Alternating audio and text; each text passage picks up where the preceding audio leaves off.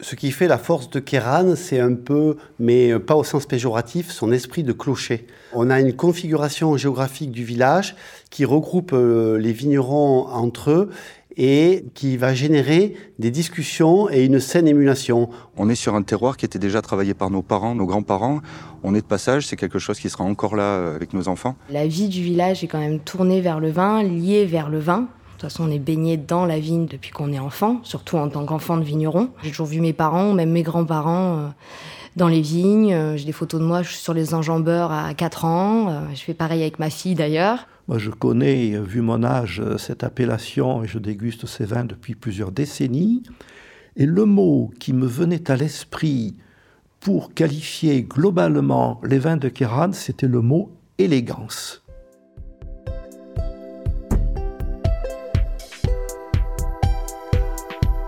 Partir à la rencontre des femmes et des hommes qui font le vin, découvrir les territoires de notre pays, ses terroirs et ses appellations, c'est ce que propose ce documentaire sonore. Bonjour à toutes, bonjour à tous, bienvenue dans Parole de vigne, une émission qui révèle le génie des vignobles. Kéran peut s'appuyer sur une longue histoire viticole et un savoir-faire reconnu de la génération des pionniers qui ont construit sa renommée aux jeunes vignerons qui continuent d'écrire l'histoire d'un village dédié à la vigne et au vin, ce cru a su faire naître un esprit de cohésion et de partage qui force l'admiration. Un monde vigneron en forme de portrait sonore à la découverte de l'histoire de cette jeune appellation, de ses terroirs, de ses vins et des défis qu'elle devra demain relever.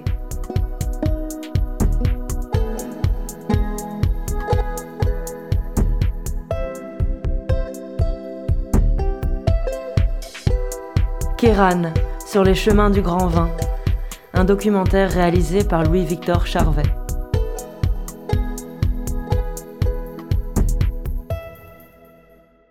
Alors j'ai vécu euh, ici à Kéran euh, depuis, depuis toujours. Je suis né ici. Euh. Denis Alary. Ah, je ne vais pas dire je vais mourir ici parce que c'est n'est pas une bonne idée ça, mais, mais enfin, peut-être. J'ai toujours vécu ici à Kéran, j'ai toujours travaillé à Kéran. Euh, et j'ai toujours été dans le, ce climat euh, de village euh, qui nous plaît bien, sur lequel on a toute une histoire. Je suis issu d'une très vieille famille de vignerons sur Kéran depuis 1692. Donc moi, je suis la dixième génération, mon fils la onzième. Et puis après, on verra la suite. Mais c'est vrai que Kéran, pour nous, c'est toute notre vie et c'est toute notre, notre famille. Dans les années 1800, 1810, euh, il y avait très peu de vignes ici à Kéran. Il y avait environ 120, 150 hectares de vignes, alors que maintenant, on est à 1500. Par contre, il y avait toutes les cultures.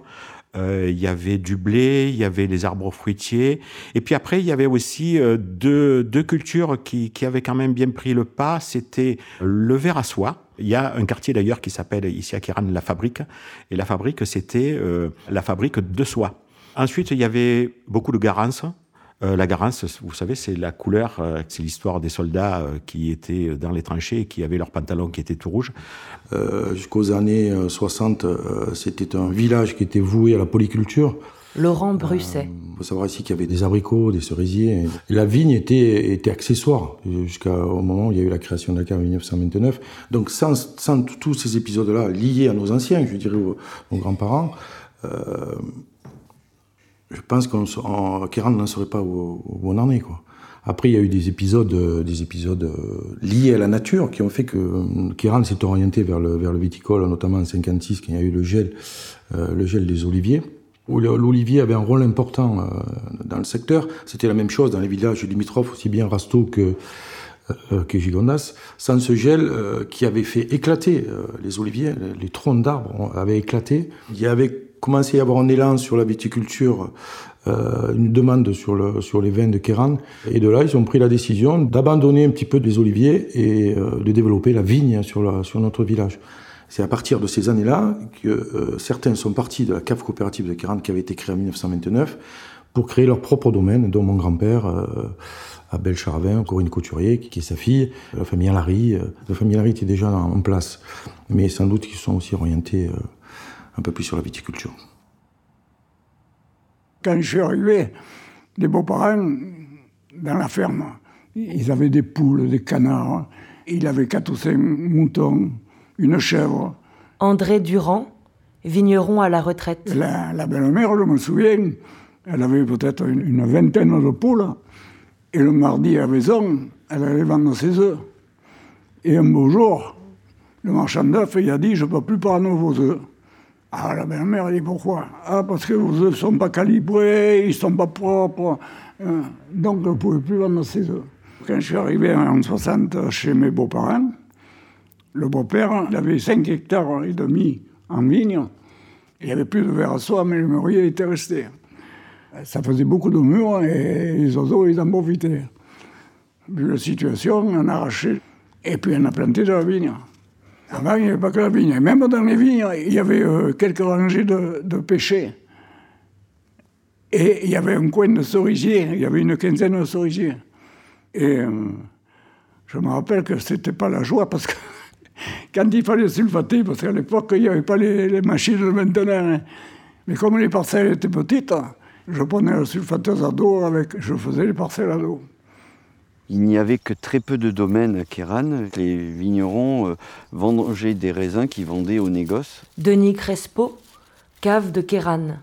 Donc ils vendangeaient de la vendange fraîche et puis en fait ils ont décidé de créer la cave euh, donc euh, début de 1900. Ils se sont dit on va mettre nos raisins en commun parce que finalement le vendant en vendange fraîche on n'obtient pas le vrai gain de la production. Donc c'est comme ça que ça a commencé. La cave a été un élément moteur pendant des décennies. C'était vraiment une cave qui avait euh, un temps d'avance dans le commerce, puisque ça fait partie des premières à avoir vendu en bouteille, ça investi dans la communication, tout ça. Et puis après, ben, comme euh, toute cave, ben, euh, des, vignerons de cette cave ont choisi de faire des domaines. Mais la grande masse de tous les vignerons aujourd'hui qui ont des domaines sortent tous quasiment de la cave.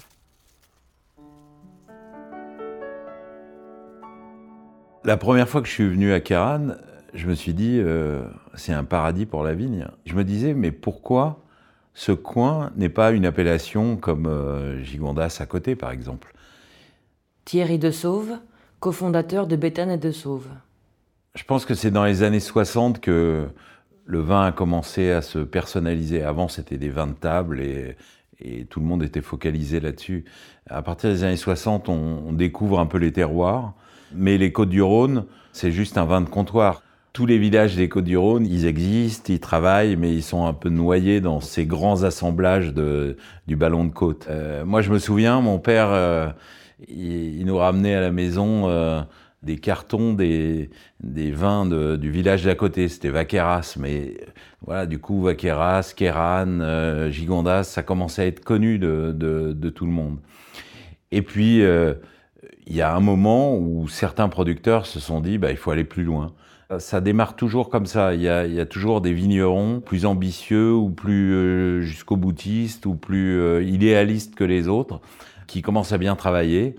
Et puis on les repère, euh, ils vendent bien leur vin, ça fait une émulation dans le village. Mais au début, c'est quelques-uns commencent à suivre le mouvement et puis après, de plus en plus. Et Kéran, c'est exactement cette histoire.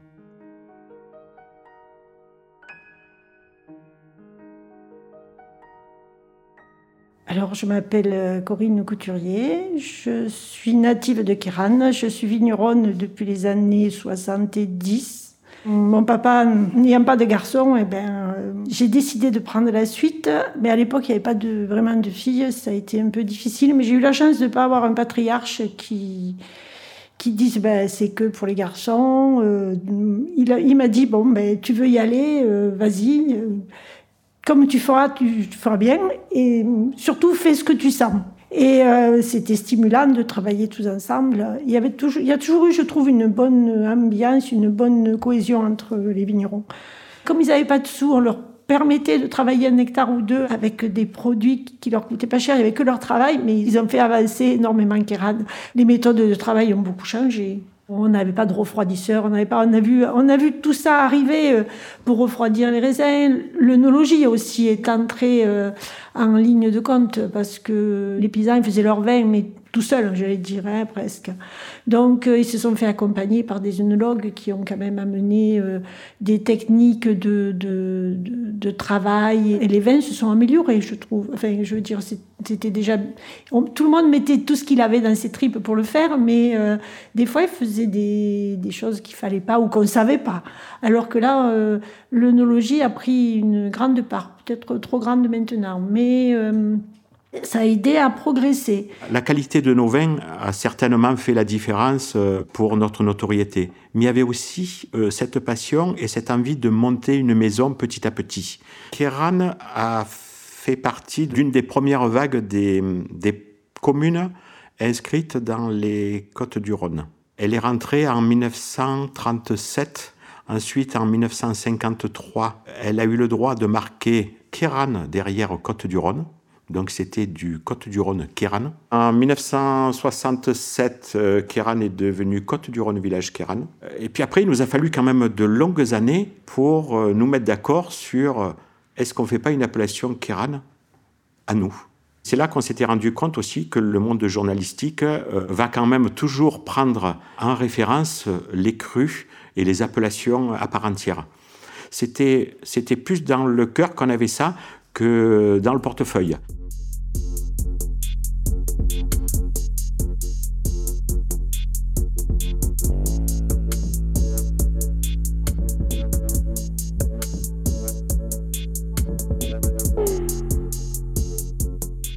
À l'époque, euh, c'est vrai que j'ai des amis vignerons aussi, comme Marcel Richaud.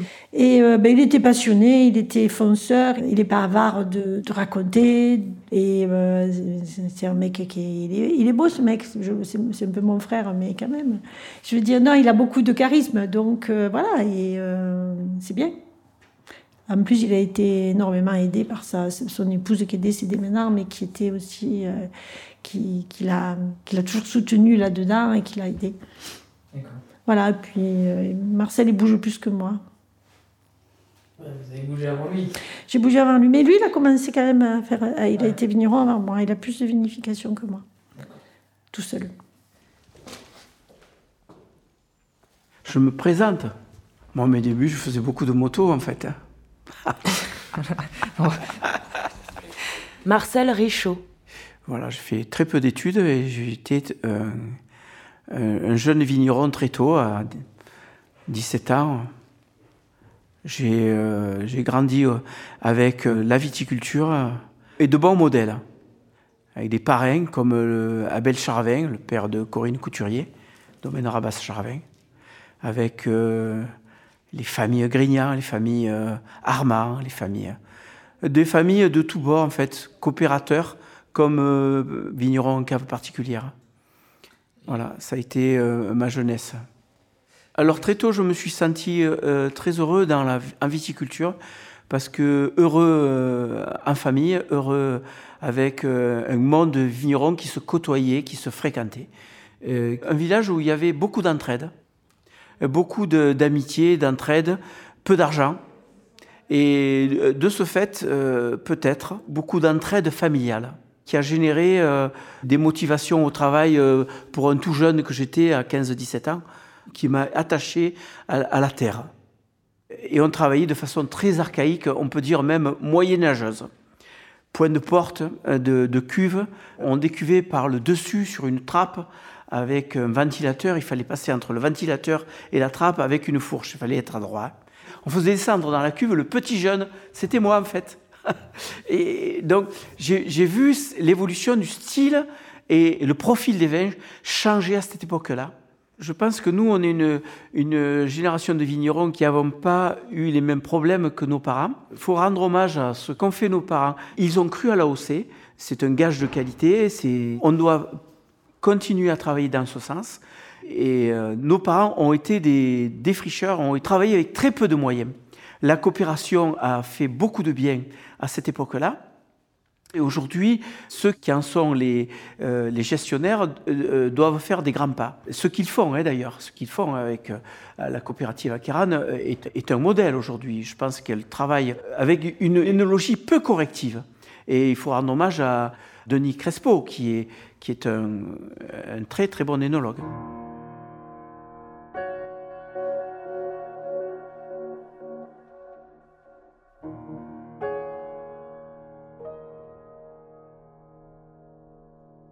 2016, euh, ça a été le Graal, hein, nous sommes passés un cru.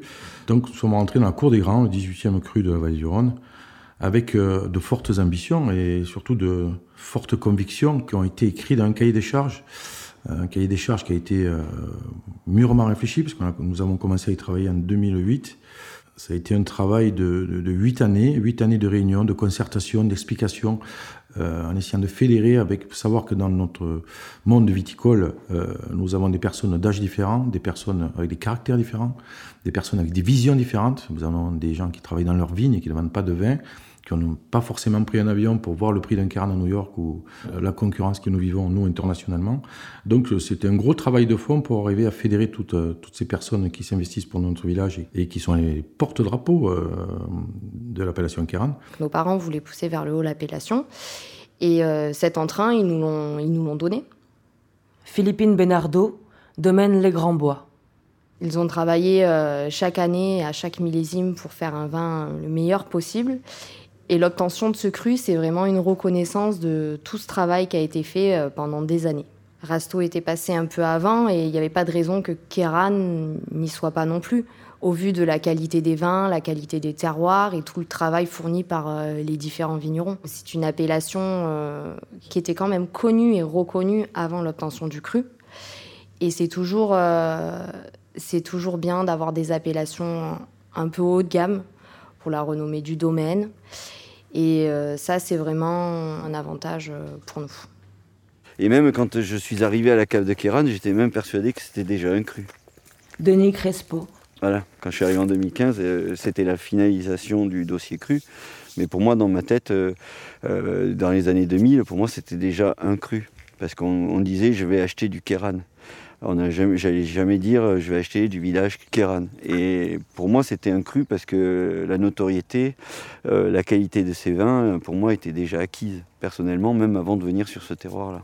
Et oui, la cave reste encore un acteur majeur puisqu'elle fait encore à peu près 8000 hectos, soit 30% des volumes. Euh, et la reconstruction, elle s'est faite au bon moment avec l'arrivée du cru. C'est une vraie philosophie de vin, une vraie volonté d'aller valoriser sur des marchés à l'export, sur le secteur trad on se rend bien compte qu'il y a une vraie dynamique et un intérêt euh, pour les clients, pour les négoces à venir s'installer pour acheter du vin en vrac et valoriser ce cru, donc c'est très positif.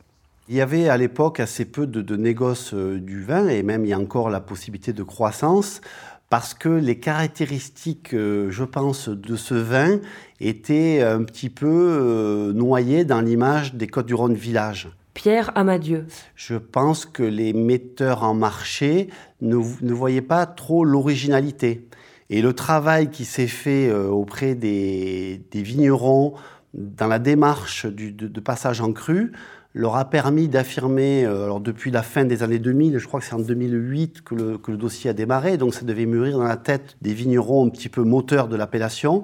Euh, l'idée de passage en cru leur a permis de caractériser, d'aller plus, euh, plus loin eux-mêmes dans leur domaine, dans l'analyse de chacune de leurs cuvées, d'en trouver les caractéristiques liées au terroir, Hein, et de plus rester dans une simple démarche euh, cépage méditerranéen, climat méditerranéen, on est dans le Rhône, point barre. Donc de se dire, ben oui, on, on est une appellation autour d'un village, d'un clocher, on, s'entend bien, on se connaît bien, et on va bâtir quelque chose, et ça, ça redescend jusque dans la vinification, le suivi des raisins et la cuvée. Donc il y y a un élan pour séparer de l'image Côte du Rhône Village le Kéran, portés par, des figures emblématiques qui ont pris leurs valises, qui sont allés vendre leur vin euh, à partir des domaines. Et le négoce n'arrive pas forcément dans un premier temps. Le négoce, il va chercher des vins très marqués et peut-être que la, que la démarche de, caractériser et de, donner une vie propre au Kéran est arrivée un peu plus tard. On n'a pas des, vignerons individualistes. Cette émulation, maintenant, chacun l'a approchée avec euh, sa propre euh, réflexion et euh, suivant ses affinités, a dit ben moi je vais faire un peu plus que le voisin sur la vigne, sur la sélection parcellaire, sur la plantation, sur la date de récolte, sur le mode de, vendange, sur, sur la vinification, sur l'élevage, sur la, la, mise en bouteille, à qui je vais le vendre. Et cette émulation entretient la flamme et nous permet d'avancer et de, et de performer.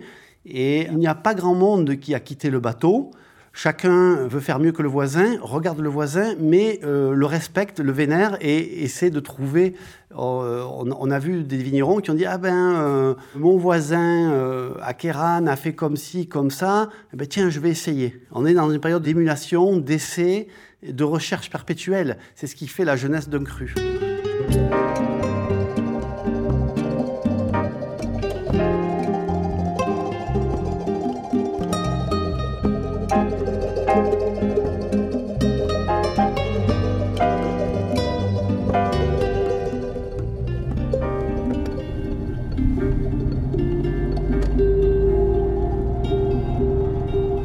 Fuchs, animatrice et euh, coordinatrice du cru Kéran.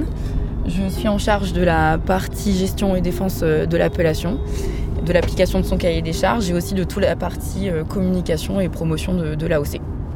Je suis arrivée à Kéran en 2016, en même temps que, que la date du passage en cru, pour mon stage de fin d'études. Je suis originaire d'Alsace, mon père est vigneron en Alsace. Kéran, pour moi, c'est vraiment un, village vigneron imprégné d'une culture vigneronne euh, depuis des générations. Et quand je suis arrivée dans la région, c'est vrai que je l'ai directement senti. Quoi. Les vignerons sont engagés, sont passionnés. On pourrait quasi dire amoureux de leur village et de leur territoire. On sent qu'ils ont à cœur de, porter haut et fort les, couleurs du, cru, leurs valeurs, leurs convictions. Et c'est devenu pour moi une sorte de grande famille. Donc là, je vais t'emmener sur les, sur coteaux de Kéran pour que tu puisses un petit peu admirer euh, la plaine et les différents paysages qui s'offrent à nous, avec en fond euh, les dentelles de Montmirail et le Mont Ventoux. Alors moi, c'est vraiment euh, des vues époustouflantes qui m'ont bluffé dès que je suis arrivée dans la région. Je trouve que c'est vraiment une sorte de, carte postale à la, à la provençale.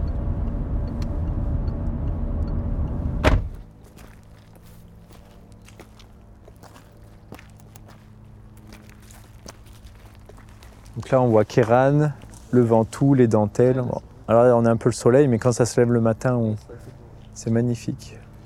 On se promènerait pendant des heures là en fait. Simon Gauthier, domaine de la présidente. Le paysage euh, kéranais, euh, c'est quand même euh, beaucoup de vignes. On a quand même 90% de la surface agricole utile qui est occupée par de la vigne. Ce qu'on apprécie aussi, c'est cette complexité du paysage. C'est les bosquets, ce sont les allées de cyprès donc il y a celle du domaine, vous, voyez, il y, en a une qui longe la route. À l'entrée du domaine, on a aussi des rangs, d'oliviers. Au niveau du, château, vous voyez, il y a quand même le bois de Galifet qui, surplombe un petit peu aussi cet ensemble. On a un, paysage qui, attire l'œil et qui, mérite d'être contemplé et regardé. On voit Kéran sous une certaine lumière, le Ventoux derrière qui s'efface un petit peu avec la brume aujourd'hui. Un terroir, on, essaye de le découvrir, de, l'observer, on, essaye de ne pas lui couper la parole, on le laisse s'exprimer. Et on voit d'année en année comment, comment on se découvre et comment on, peut tirer euh, parti de, ces terroirs. Nous voilà arrivés au, village historique de Kéran, sur un, un piton rocher, sur un oppidum, comme beaucoup d'autres villages de la région. Bruno Boisson. Euh, l'histoire de Kéran euh, remonte loin ici, puisqu'on a ici une tour des Templiers. Et donc on se trouve ici au cœur des côtes du Rhône. Dans le, paysage environnant, on a euh, les villages de Rasteau, de Séguré, de Sablé, de Gigondas, Vaqueras, Orange, le massif du Chaux, les contreforts gardois avec Lirac, Tavel, Laudun, Chusclan. Donc on est vraiment au cœur des côtes du Rhône et Kéran euh, se compose euh, de différents terroirs parce qu'il est né d'un chaos géologique en fait. On est entre le massif central à l'ouest et les Alpes euh, à l'est et en plus on est sur la, faille de Nîmes qu'on voit bien à, Gigondas avec les dentelles Montmirail. Donc il y a trois grands ensembles à l'ouest du village, sur la rive droite de, la rivière Aigue, ce sont les terrasses de l'Aigue. C'est euh, une succession de, bancs de cailloutis, d'argile fine et de sable euh, calcaire qui donnent euh, au vin des, notes très réglissées, fraîches, épicées qui viennent apporter ce supplément de fraîcheur aux assemblages de Kéran. Deuxième terroir, les garrigues.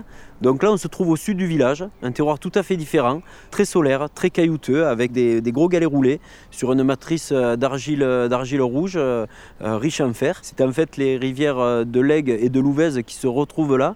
Durant le temps, il y a des matériaux qui ont été apportés et qui donnent un sol qui est très solaire du fait de cette partie très caillouteuse. La, proportion de, cailloux y est très, très importante. Et donc, on a des vins plus profonds, plus ronds, plus puissants et qui amènent un certain fond au, au de Kéran. Le troisième terroir, celui de la montagne, le moins homogène des trois. D'une part par son altitude. Hein. Là, on va démarrer à 130 mètres et on va monter jusqu'à 260 mètres, voire 300 mètres sur les hauteurs du plateau. Et on va retrouver une proportion d'argile sur ce terroir-là qui est en général plus important que sur les deux premiers. Ce qui va donner une certaine euh, profondeur, une galbe, une rondeur au vin et garder, euh, grâce aux argiles, garder un peu plus d'eau. Ce facteur physique de garder plus d'eau permet un meilleur équilibre aussi. Donc on n'est pas sur le, terroir ni le plus puissant, ni le plus aromatique, mais celui qui va apporter le plus de fond et de profondeur au vin. Est-ce que cela a un sens de qualifier les terroirs et de créer une échelle en quelque sorte qualitative. Dans la plupart des cas, oui. Georges Truc, œnogéologue. Mais il faut apporter une nuance de taille, c'est-à-dire que chacune de ces familles de terroirs possède des talents.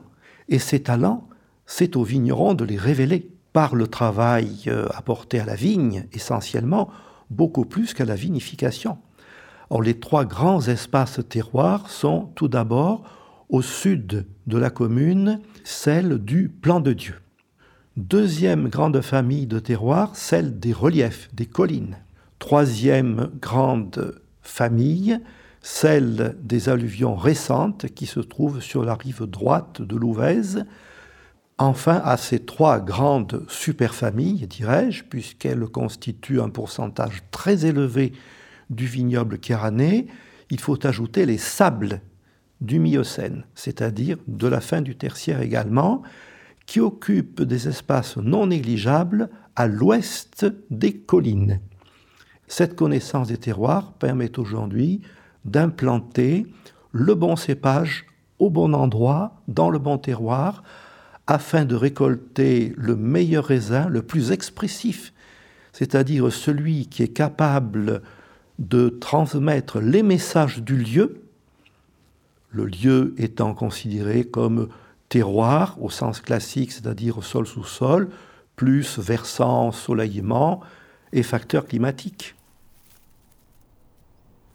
les trois terroirs de Kéran, donc je le vois comme une chance, puisqu'on est l'un des rares crus à avoir cette classification, euh, d'avoir trois terroirs. Vous savez que normalement, un cru, quand il y en a un style, ou voire deux, c'est le maximum. Nous, on a la chance d'avoir donc trois terroirs.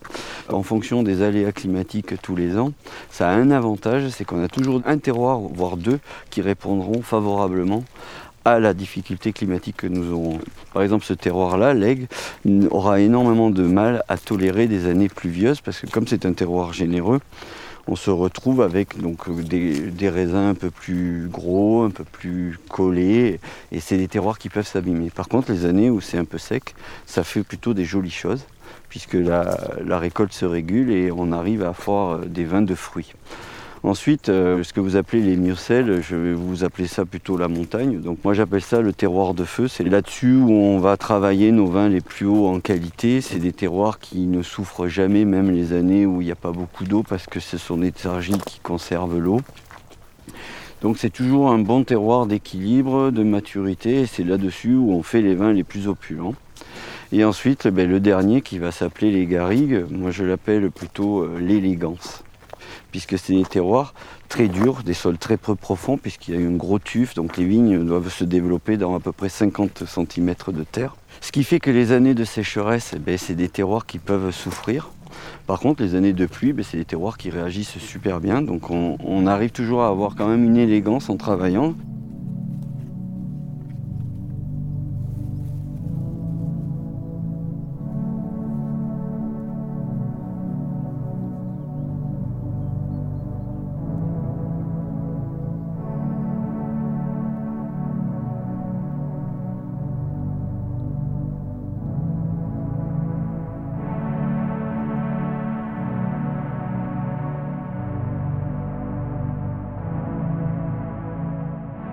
Chacun a le terroir, le climat, propre manière de faire, celle de ses parents peut-être, celle de son voisin. Ça avance, il y a des questions. C'est quelque chose de très complexe, la viticulture ici. Ça touche pas que le vin, ça, touche les paysages, ça touche euh, le travail, euh, le no-tourisme. Nous, on est en contact aussi avec des restaurateurs qui mettent en, évidence des plats, des plats qui vont avec les vins. Donc c'est vraiment toute une culture et une façon de vivre aussi.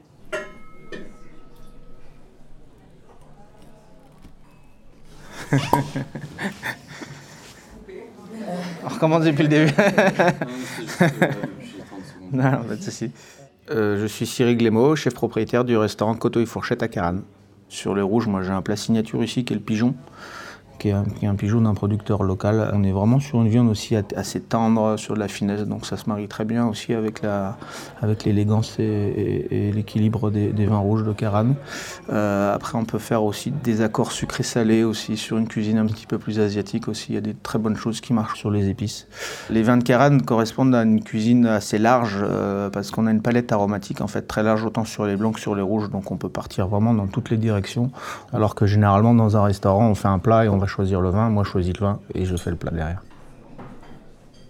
On part de la bouteille, donc on, déguste un vin, euh, donc on le décrypte entre guillemets, et suivant nos, ressentis, ça va me permettre en fait de, changer, rajouter peut-être une épice ou euh, d'aller un peu plus sur un point aromatique. C'est des vins qui restent abordables euh, tout d'abord en termes de, en de tarifs, parce qu'on est encore dans une, un, tout nouveau cru et les prix sont encore maîtrisés. Les vins de Caran vieillissent très bien. Euh, c'est vrai qu'on a la chance de rencontrer un peu des vignerons qui font des repas et qui, nous sortent un peu des, vieux millésimes. Et, euh, et, c'est là aussi où on a encore des, accords ultra intéressants parce qu'on est sur une aromatique qui est un petit peu différente.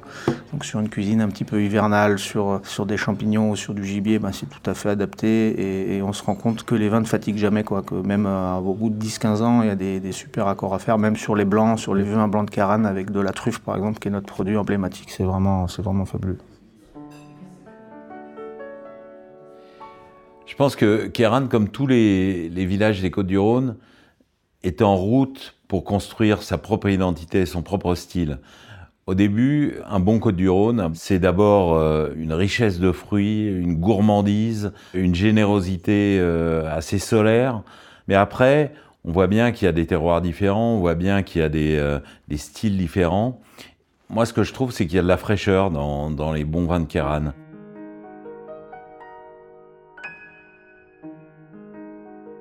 Depuis longtemps, je trouve quand même qu'il y a une jolie harmonie avec des épices assez fins sur les kéranes, avec plus ou moins de tanin après, mais dans l'ensemble, je trouve que la finesse, ouais, la finesse des vins, des vins un peu élégants, soyeux, voilà. Parce qu'on a quand même beaucoup d'argile sur Kéran et je pense que ça vient de là, et beaucoup de vieilles vignes aussi. Et les vieilles vignes apportent quand même beaucoup d'élégance que je trouve une barrique qui, qui, exprime ce que tu dis. Euh, qu'est-ce que c'est qui est vinifié très tard? Ah, ça? Et Brescade T, V, on y est. ça, Cardien Carbo, c'est très bon à goûter. Hein. Ah, ça, peut-être.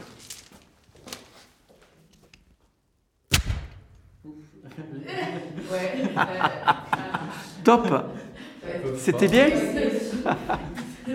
T'es content de ton. Avoir un deuxième. Ah, un autre, un autre. Alors attends. Alors ça, c'est la T Mourvèdre. Euh, Mourvèdre, Mourvèdre. Puisque ça marche avec le ça. Tiens, ça. Ah, mais ça va pas le faire, si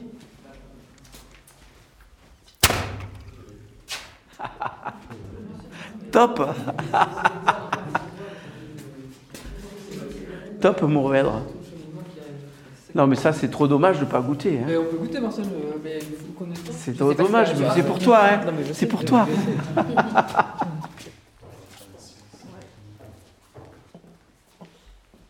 Alors, moi, je pense que le grenache, c'est le socle.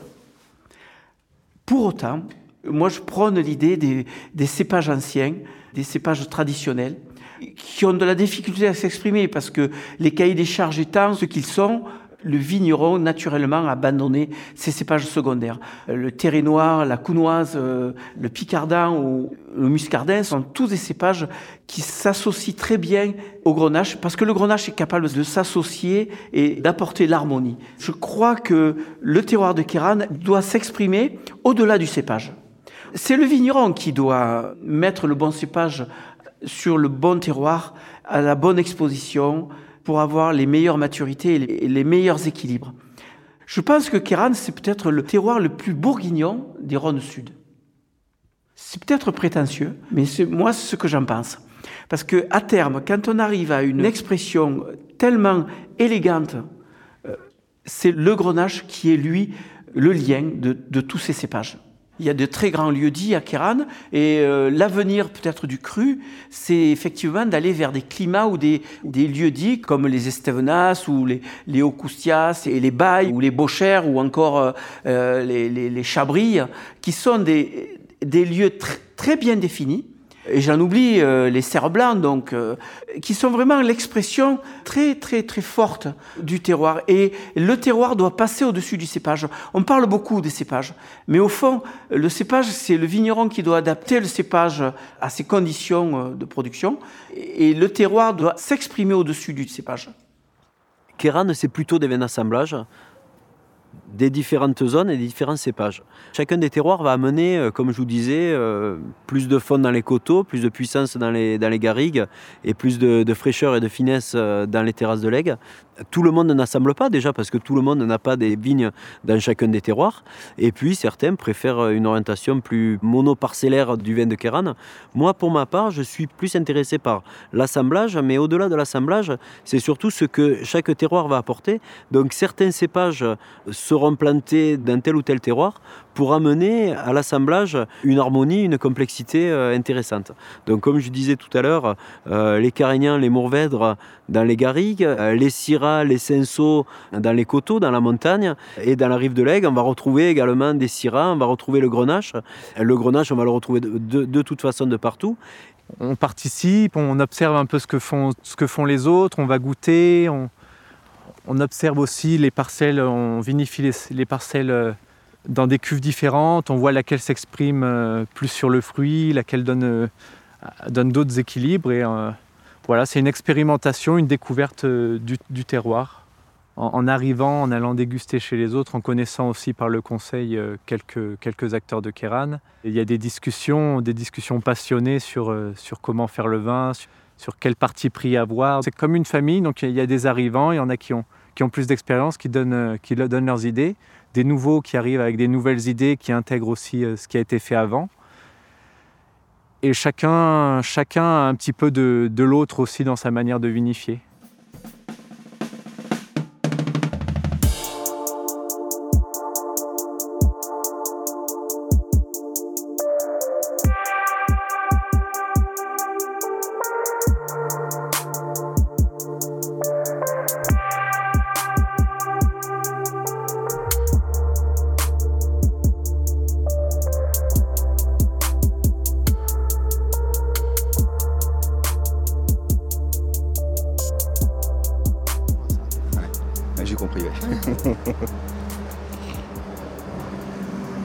Les se suivent et ne se ressemblent pas, mais il y a quand même une grande tendance de, de, de changement qui est, qui est en place. Romain Roche. On est sur un terroir qui était déjà travaillé par nos parents, grands-parents. On est de passage, c'est quelque chose qui sera encore là, qui sera encore là avec nos enfants. Donc c'est quelque chose qui s'imprime dans le temps. Et euh, le but du jeu, c'est de maintenir, euh, voire de recréer à certains endroits de la biodiversité. Ça passe par des plantations d'arbres, ça passe par des nichoirs à mésanges et des euh, gîtes à chauve-souris. On fait partie d'un écosystème global. Donc je pense que c'est euh, assez important de pouvoir s'inscrire, de prendre un peu de recul ou de hauteur pour pouvoir s'inscrire dans un ensemble. Tous les arbres qui sont autour, tout ce qui pousse autour, toute cette nature environnante, tout est lié. Et le but du jeu, c'est de la maintenir, la préserver, voire la remettre en place à certains endroits. La dernière action qu'on a menée, c'est euh, en faveur aussi de la biodiversité au sein de la parcelle de vigne. Yves-Jean Houser, domaine des Amadieux. Donc on a mis en place des nichoirs à mésanges et des gîtes à chauve-souris. Et en fait, on apporte le gîte. Et s'il y a de la biodiversité dans la vigne, l'animal va chercher cette biodiversité. Et on s'aperçoit que des chauves-souris, que des mésanges viennent nicher dans ces éléments et donc elles ont à manger dans la vigne. Ça veut dire qu'il y a de la biodiversité dans nos sols, c'est-à-dire que nos sols sont vivants. On retrouve des vers de terre, on retrouve euh, des papillons, on retrouve euh, des abeilles sauvages, on retrouve tout ça. Et donc cette biodiversité, elle grandit. Je dirais que l'agriculteur, euh, peut-être, s'est tellement habitué à son environnement qu'il ne le regarde plus. Le fait de le caractériser, de dire c'est comme ça au bord de l'Aigle, c'est comme ça dans la colline du Vatabrin, c'est comme ça sur la plaine, lui a permis de réouvrir les yeux. Et la caractérisation, c'est intéressant parce que pour bien protéger, il faut bien connaître. Et quelque part, maintenant qu'on a bien défini ces types de territoires, nos clients nous le rappellent, qu'est-ce que c'est joli, quoi. Quand on connaît bien et qu'on euh, sait que ça a une valeur, ben on le protège, naturellement. Je pense qu'on a eu dix ans d'avance sur tout le monde euh, quand on a créé notre appellation. C'est-à-dire que, par exemple, on a interdit le désherbage en totalité. Ça, maintenant, c'est quasiment dans toutes les appellations. Je rappelle ce cahier des charges qui limite les, normes de sulfite calées sur les vins bio, l'interdiction d'herbicides en totalité sur la commune. Laurent Brusset. Également, nous avons inscrit dans le cahier des charges la récolte manuelle avec le tri obligatoire de la vendange. Euh, voilà les trois éléments qui, euh, qui portent haut et fort nos, nos convictions. Donc tout ça, euh, le fait de, passer un cru, il y a une prise de conscience qui se fait automatiquement par les vignerons en disant là, on rentre en, première division, on a mis des bons joueurs. Les bons joueurs, c'est le cahier des charges pour aller sur le haut du tableau. Le haut du tableau, l'idée, c'était que nous, on était en les dernières entrées, qu'on ne reste pas 10 ans ou 15 ans euh, en 17e ou, 16e place. Donc, euh, nous étions déterminés, nous le sommes toujours. Et ça a motivé les vignerons pour augmenter encore leur réflexion pour aller encore plus haut euh, qualitativement. Les vins que l'on produisait euh, dans les années 80-90 ne sont plus les vins que l'on fait depuis euh, les années, les années 2000. Le réchauffement a changé quand même pas mal la donne. Le problème de l'eau, ça va être le problème futur que l'on va devoir gérer. Avant de partir sur le tout irrigué, euh, je pense qu'il y a pas mal de prophylaxie à mettre en avant. Le mode de conduite des vignes, les tailles des vignes, l'encépagement, c'est important, les densités de plantation. On a beaucoup d'outils à notre disposition que l'on peut bouger pour essayer de s'adapter le, mieux possible.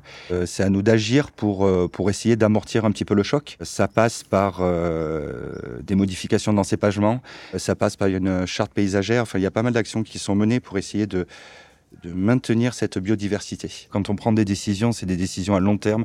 Quand on plante une vigne, on est au bas mot pour 50 ans. Donc, euh, à nous de réfléchir correctement, à savoir euh, où est-ce qu'on veut aller, où on sera dans 50 ans. C'est des réflexions collectives que l'on mène au niveau des villages, des appellations, mais même au niveau des interprofessions, enfin au niveau des bassins de production, que ce soit euh, Vallée du Rhône, euh, la Loire, la Bourgogne, tous, on a, on a tout ça en tête et il y a des chemins qui sont en train de se trouver.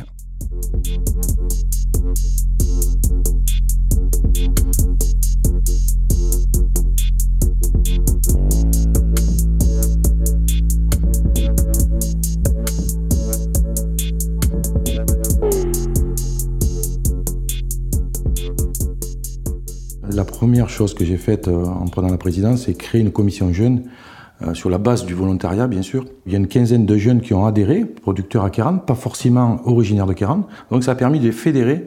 Il y a énormément de vieux domaines, de vieilles familles, où les enfants ont repris.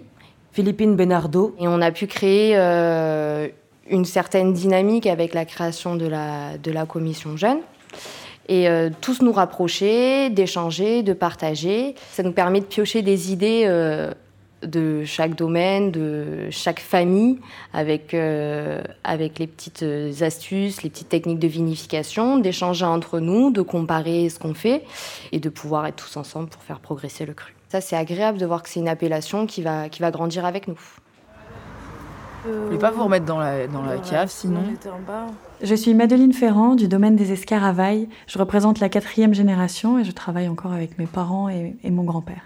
Ça allait? Parfait. Ok, ça marche. Euh, donc j'ai toujours grandi à Kéran et euh, pour moi c'est vraiment un cru dynamique, euh, notamment grâce aux jeunes vignerons parce qu'on est un bon petit groupe d'une dizaine de vignerons à s'être réunis il y a trois ans maintenant et à essayer de penser à l'avenir et, et, se fédérer. Quoi. On est tous euh, dans notre domaine à fond et on prend du temps une fois par semaine euh, pour se réunir et pour discuter de l'avenir. Au sein des réunions de jeunes vignerons, on se rassemble pour euh, parler justement de, de l'appellation, de l'avenir au niveau du cahier des charges, de ce qui est le mieux pour l'appellation dans le futur. Et l'avantage, c'est qu'on se réunit à chaque fois chez, dans un domaine, on se fait des dégustes, on, on découvre un petit peu les vins des autres et on parle et c'est dynamique. Eh ben, je pense que cette nouvelle génération a, la même fougue et la même envie de, bien faire et de faire avancer son village.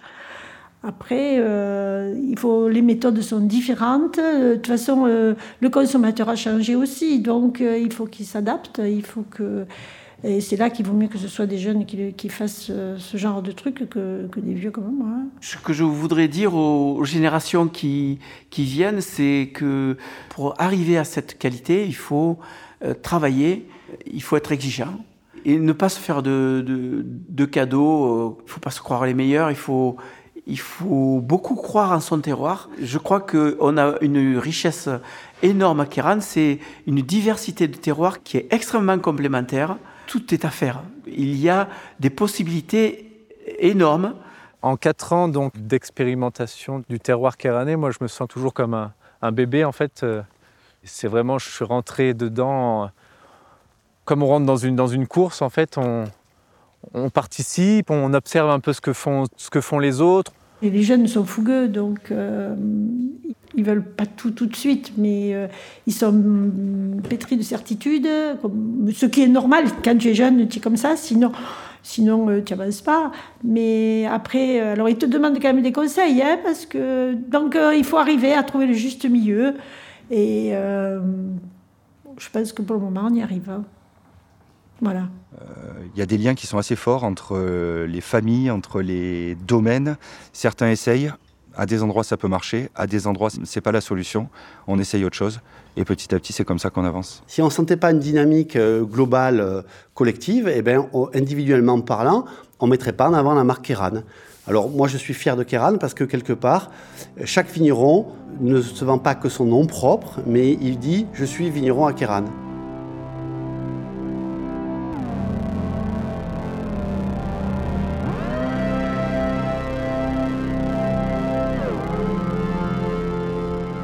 Kéran, c'est vraiment mes racines. J'ai grandi à Kéran.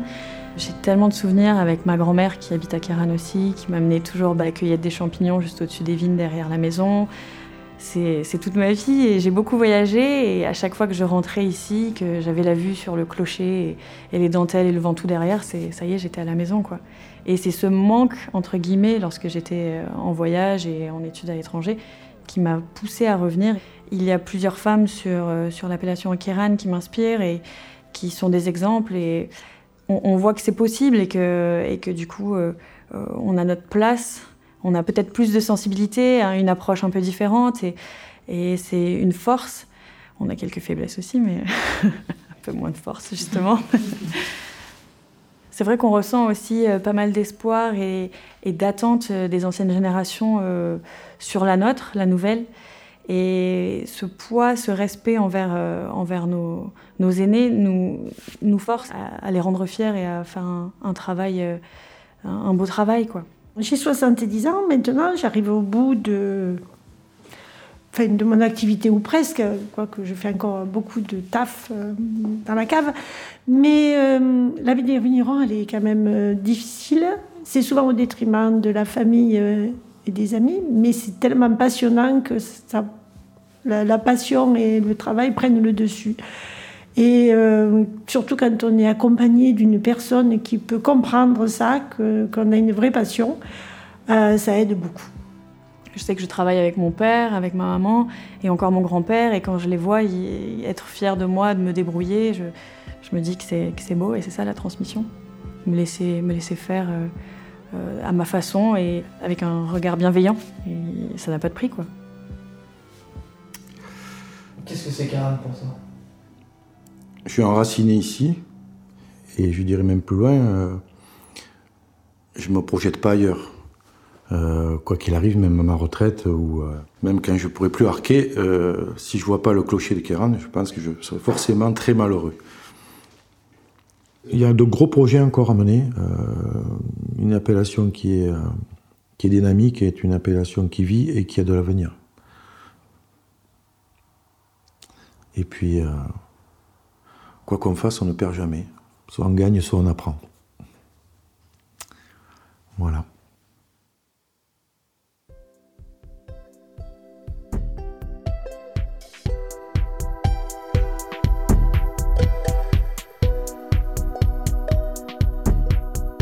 Merci à celles et ceux qui ont participé à cette émission Philippine Bénardo, Corinne Couturier, Madeleine Ferrand, Léa Fuchs, Denis Allary, Pierre Amadieu, Bruno Boisson, Laurent Brusset, Denis Crespo, André Durand, Simon Gauthier, Cyril Glémaud, Yves-Jean Houser, Marcel Richaud, Romain Roche, Georges Truc.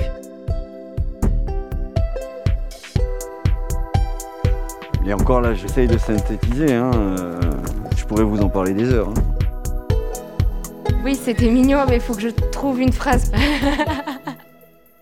Pff, Tu poses des questions, il faut réfléchir.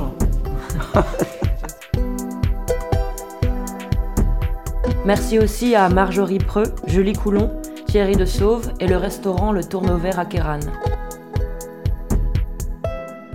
Réalisation Louis-Victor Charvet, production Juliette de Sauve, prise de son Jean Avedikian, montage Nicolas Guillaume, mixage Adrien Canepin, musique Arthur Boval, voix Noémie Guille. C'était Parole de Vigne, une émission présentée par Béthane de Sauve. Vous pouvez la retrouver en replay sur My Béthane de Sauve et sur toutes les plateformes d'écoute. Bon, j'ai pas dit trop de bêtises, non? Non, non,